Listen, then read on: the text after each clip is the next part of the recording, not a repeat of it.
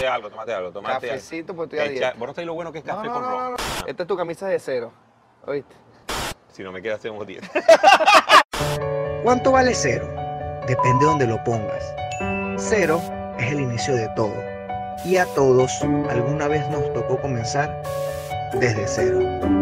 El cero más fuerte que he tenido, bueno, la pérdida cuando se murió mi mamá, que fue que ha sido el, el- el de- el cero más fuerte. Tú sabes que una de las anécdotas que me dijeron de ti es que el día que, o sea, con mucho respeto, el día que tu mamá parte, al otro día tú fuiste a trabajar a la radio. Porque yo creo que el, el- el- es como buscar el momento de decir, no, vamos a, vamos a seguir para adelante, que es lo que ella quería que uno hiciera, vamos a dar. Yo creo que el ser humano, que el que se va, nunca va a querer ver a esa persona llorando triste, tirada al piso, sin arrancar, echar para atrás. Y yo creo que ese ese es como que la enseñanza que yo le doy a todo el mundo. Yo tengo amigos que pierden y yo les digo, hermano, para adelante, que hay que disfrutar. Y, y pensar que uno tiene un ángel arriba. Porque yo creo que es la mejor manera de, no es de distraerse, yo creo que de homenajear, a esa persona que ha admirado siempre lo que uno ha hecho. Wow, brother, salud con eso, chamo. Con Bueno, el café ah. dietético. Así es. tú cuando estabas allá, tú tenías, por decirte, un éxito, o sea, Claro, un tenía- que trabajaste. se- Entonces, ¿por qué tú emigras? decidir que ya eh, ver el momento, yo además tenía el programa, el show de los guapos, que era una- el programa más exitoso del occidente del país, era una loquera. Entonces, era, era como que difícil coger, coger ese paso, porque no es, no es Exacto. decir, no es decir, no, tengo una, estoy apenas agarrando el momento, mi éxito, porque, porque van haciendo, no, ya tengo una carrera De años, de años en, en- en Venezuela, donde soy reconocido, donde, donde disfruto, donde en la, en el- en la ciudad donde me gusta estar, porque a pesar de, a pesar de que Miami es muy bonito, no hay cosa como estar en Maracaibo, la tierra que te- es la tierra de uno. Llegó el momento de que, este, como todo, yo tengo tres niños, ya a los niños no se le veía el futuro, a pesar de todo, este, uno salía, pero yo soy, eh, este, no me gusta estar tranquilo, que sea La otra cosa, la inseguridad, yo no, no soy de las personas que tienen que estar con miedo, y dije, no, ya creo que ya llegó el momento, llegó una vacaciones, y pum, nos quedamos aquí y empezamos a arrancar, como quien dice, desde cero. Desde que tú tienes uso de razón, música, el medio y toda la vaina, ajá, entonces llegas aquí y te tocó hacer otra vaina que no fuera el medio. Me agarró un día y viene, no, que están las aplicaciones de Amazon. Yo abro eso porque no lo voy a abrir. Pam, pam. Me pongo a, dije, no, yo voy a buscar mis bloques de cómo es esto. Pum, un amigo mío me buscó. Bueno, vamos a buscar. Por supuesto, pasé unos meses después que hablé, que, que abrí la aplicación, diciendo, no, yo no lo puedo hacer. Qué Pero porque no lo puedo hacer? ¿Ah? Y decía, no, no, no, no lo puedo hacer porque, porque ¿quién, quién me- quién- quién- ¿cómo me van a ver a mí? Entonces años. yo decía, dígame si me toca aquí en el, me toca la casa de alguien. Entonces yo con aquella, con aquella preocupación, no, yo no voy. Entonces me, me- me buscaba hasta que conseguí un bloque y dije, bueno, voy a buscarle. Me fui con mi bloque, con mi gorra y, mi- y mis lentes y una bufanda. Aquí en Miami, huevona con ese calor. no, y llego, llego a buscar, te, te digo, a lo, a lo que llego a buscar el primer bloque, llego, pam, pam, me toca las cajas, pim, pim, me explicaron, yo, pim, pim, pim, con mi cosa rapidita, monto mis cajas en mi carro y arranco. La primera dirección, a lo que veo, ca- la camioneta full de cajas, la primera dirección, dirección a lo que miro, ta, a lo que llego así, pum, que, que estaciona el carro, que voy a entregar la caja, la esposa es Pipo al lado. Leo, era la casa al lado. ¿Qué estás haciendo? A ratico me llamó Pipo. De está ahí- pana, de está, pana. está ahí trayendo acá, que ya, ya Pipo sabía, Pipo tenía tiempo aquí, ya sabía cómo era la cosa. Y yo, bueno, ¿qué más me queda? Y siempre, y siempre le pega a uno, siempre le pega a uno hacer esas cosas. Pero yo creo que, Pero es como tu- te digo, llevarlo, lle- ver, ver, ver, ver de las cosas que uno está haciendo la- las mejores cosas. Yo creo que los momentos malos, yo creo que son aprendizajes en la vida. Son Totalmente. En la vida. O sea, tú eres un artista completo, Leo, porque tú haces música, haces humor, haces toda vaina.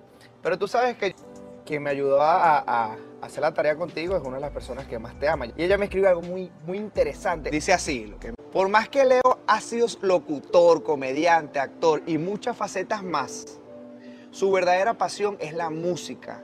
Lo que lo transforma es lo que lo llena. Una de las cosas más difíciles es no poder cantar. La tarima lo alimenta, pero cantando eso es su todo.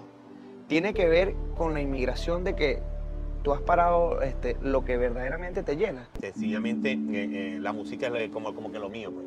Eh, eh, eh, es mi vida. Yo creo que el desde cero, este desde cero es arrancar desde cero y empezar a reestructurar todo lo que vas a hacer hasta llegar, a llegar a ser. Bueno, como que ahorita ya empezamos, ya vamos, vamos a otra vez, empezamos a, a agarrar como que el enganche de lo que es la, la- la- la música, pero al igual tenemos que vivir, tenemos que buscar otras herramientas, tengo la herramienta de hacer humor, la herramienta de hacer diferentes cosas, pero la música siempre tiene que estar ahí.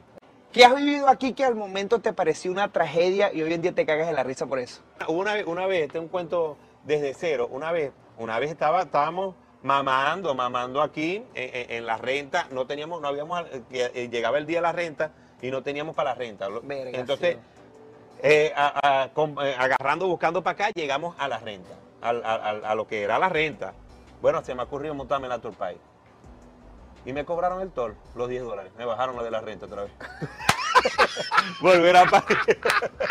Bueno, te volver, a, volver a parir, volver a volver, el volver a parir para poder otra vez, otra vez ese esfuerzo que teníamos, que no teníamos para 10 dólares. Qué Y empezar otra vez a buscar. chamo. Y sin, y sin, y sin, y sin, y sin pedir, pues, porque a mí yo soy de las personas, bueno, que, que que- gracias a Dios uno tiene, uno tiene ayuda, pero no, no, no soy de las personas que, que, que buscara pedir, pues. Me cuesta mucho. ¿no? No, yo no soy de ajá. personas, entonces prefiero ver y, y- y a lo mejor mucha gente me verá que dice, no, Leo, siempre vive alegre, con una sonrisa, pero atrás, atrás de la sonrisa uno está la preocupación, la tiene guardada y escondida. Mira, y ese Leo tan resiliente y tan, tan ah, que no joda, se tapa y tiene esa coraza con tanta felicidad que tú muestras. ¿Has llorado a veces o te, has sentido derrotado que tú dices, ¿qué coño hago en esta vaina? No, no, no, te voy a decir algo, es que, es que no es fácil, no es fácil aquí. Es como te digo, venir a lo mejor de, de- de momentos que uno hace show, de, de- que, que- que por, su, por más que uno crea, por más que uno sea lo, lo que dice uno, la, la- la humildad de, uno siempre va a tener su ego, siempre va a tener lo que, lo que, lo, lo que uno ha sido. Entonces, llegar a ese momento, a veces llegar a show que, que no hay gente, uno es hacer el show y después uno callado, escondido, como que decir, ¿qué estoy haciendo aquí? ¿Qué coño? Esto no es mi tierra, esto no es mi gente. Una vez, una vez eh, inventamos un show, Pico y yo, aquí en, en- en un sitio aquí en, en Miami. Y bueno, y nosotros el show, Pipo y Leo, las canciones, Comando Borracho, y a lo que fuimos, en verdad, nada más había como cuatro personas. Era el cumpleaños de Mirle, estaba Mirle con la torta, y nosotros veíamos, y, y- y Verga, los weón, músicos que estaban ahí. Una cosa que uno decía, o sea, una Te banda. pegó. Claro, una banda de, de, de 20 años que a lo mejor. Entonces uno decía, a lo mejor será que no estamos, no estamos como es, no, no es lo que pasa, que lo que, que La inmigración, el la exilio. inmigración, una cosa, y yo dije, no, no, no. Y es como que le toca a uno la parte de la, de la música, pues. Que uno dice, llega aquí uno, pero derrotado. El, el desde cero tuyo es peculiar porque, porque tú, tú no hiciste otra vaina en Venezuela, tu carrera artística desde Siempre que, que- artista, o sea, siempre has sido artista y desde que comenzaste tu vida desde pequeño estás rodeado de eso. Yo creo que los venezolanos tenemos la ventaja de que somos gente muy inteligente. Y entonces la gran mayoría de, de- los venezolanos que están afuera son gente estudiada, gente profesionales. que Yo siempre digo, a lo mejor están trabajando en la construcción, pan echando pico y pala un día, sudando, Dios mío, pero ven al, al, al ingeniero que está cayéndose a piña con la computadora, con una cosa, y el carajo administrador llegó, hermano, yo sé hacer esto, pum, brincó para la administración, y eso nada más lo hacen nosotros los venezolanos porque somos gente y gente buena. Arpa, que, eso es lo importante. Salud con café, hermano. Claro, No, entonces, entonces, y, por ejemplo, en el caso, hay gente, hay gente que a lo mejor nunca había cantado y terminan cantando, hay gente que, que, que no Yo era humor, abogado. no era abogado y a lo mejor, bueno, pero, pero vos tenías que, vos tenías que las mismas mentiras que decía en el show las decías vos como abogado. Una de las cosas buenas que, que creo que me ha regalado este, el inmigrar también este, es eh, eh, eh, buenos amigos uno ha encontrado ¿Qué aprendizaje te ha traído Leo este exilio? que he aprendido aquí como inmigrante a valorar muchas cosas, a valorar muchas cosas, a valorar a la familia también, Sí. como te digo, a valorar a la familia. No es porque uno, uno es delegado, sino que en este país este, la gente me decía, Leo, ¿por qué no, tú, tú no te viniste? A lo mejor mucha gente me criticaba y me decía, Leo, no, que, que cuando, cuando, cuando se quedó nada, tú tenías que quedar porque era el mejor momento, ¿por qué te devolviste y no te quedaste? Yo sencillamente me devolví porque, te- porque mi familia estaba allá y yo no voy a hacer nada con una fama sin familia. Porque no vas a hacer nada famoso aquí acostado en una casa, porque habrá muchos famosos que tendrán una mansión, pero no tienen ni un perrito que lo ladre. Yo puedo tener aquí, estar mamando, y estamos todos comiéndonos un, un- un- un paquete de cotufa, pero nos comemos yo, mis tres hijos y mi esposa, y si vamos a llorar, lloramos todos juntos, y si vamos a echar para adelante, vamos para adelante todos juntos. Quiero, te quiero, te quiero, te quiero, te quiero, pero no te aguanto. Ya no te aguanto, pero es que cuando te quiero. Desde cero, arroba Juancito Venezuela, hermano. te- no, hagan- no harán gorras de queche, de esas que se ponen para atrás. Desde que te fuiste, todo en mi vida ha cambiado. Las cosas en mi mundo ya no, no son igual. Esta historia o este cuento ha quedado en el pasado. No lloro de tristeza, lloro de felicidad. Comando borracho, toma los lunes, comando borracho, toma los martes, comando borracho, toma de día, comando borracho. Te quiero, te quiero, te quiero, te quiero, te quiero, pero no te aguanto.